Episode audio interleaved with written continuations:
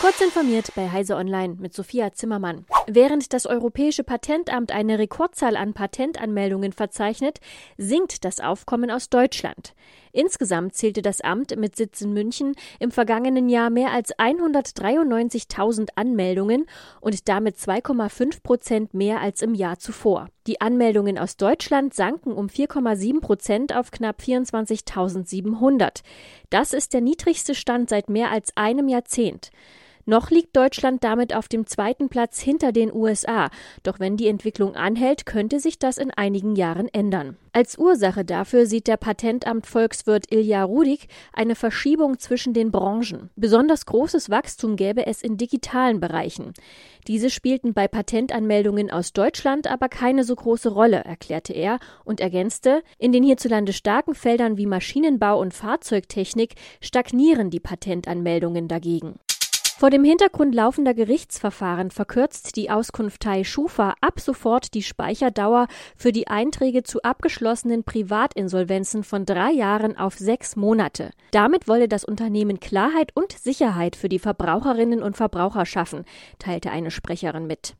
Der Bundesgerichtshof hat ein Verfahren zu der Frage der Speicherdauer vorerst ausgesetzt, um eine Entscheidung des Europäischen Gerichtshofs in zwei ähnlichen Fällen abzuwarten. In dem Verfahren geht es darum, ob ein Schuldner mit Restschuldbefreiung von der Schufa verlangen kann, diese Informationen in ihrer Datenbank zu löschen, wenn die Frist für die Speicherung dieser Informationen im öffentlichen bundesweiten Insolvenzportal insolvenzbekanntmachungen.de abgelaufen ist. Die Deutsche Bank und die Postbank setzen ihre IT-Umstellung Unity fort.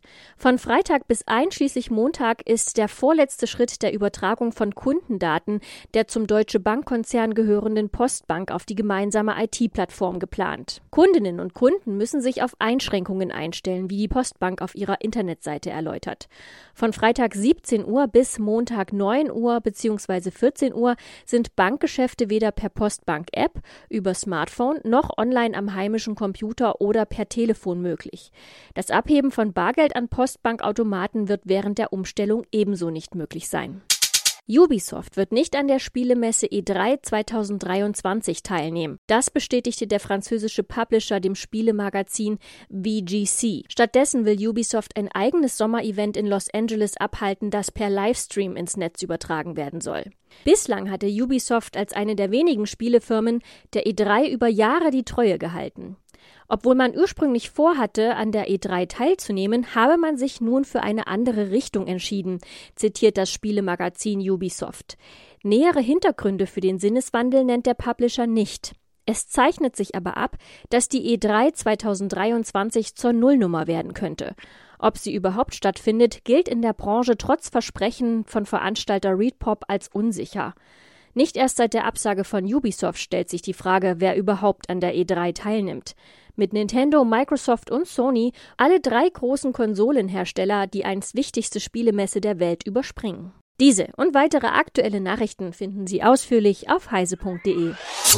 Werbung. Du bist IT-Profi und auf der Suche nach einem Karriereupdate? Dann bist du bei den Stadtwerken München genau richtig. Unser Anspruch? Visionen von morgen schon heute Realität werden lassen. Deine Vorteile? Flexible Arbeitszeiten, modernes Umfeld und viel Raum für smarte Lösungen. Lass uns gemeinsam Münchens Zukunft gestalten. Bewirb dich jetzt auf www.swm.de slash IT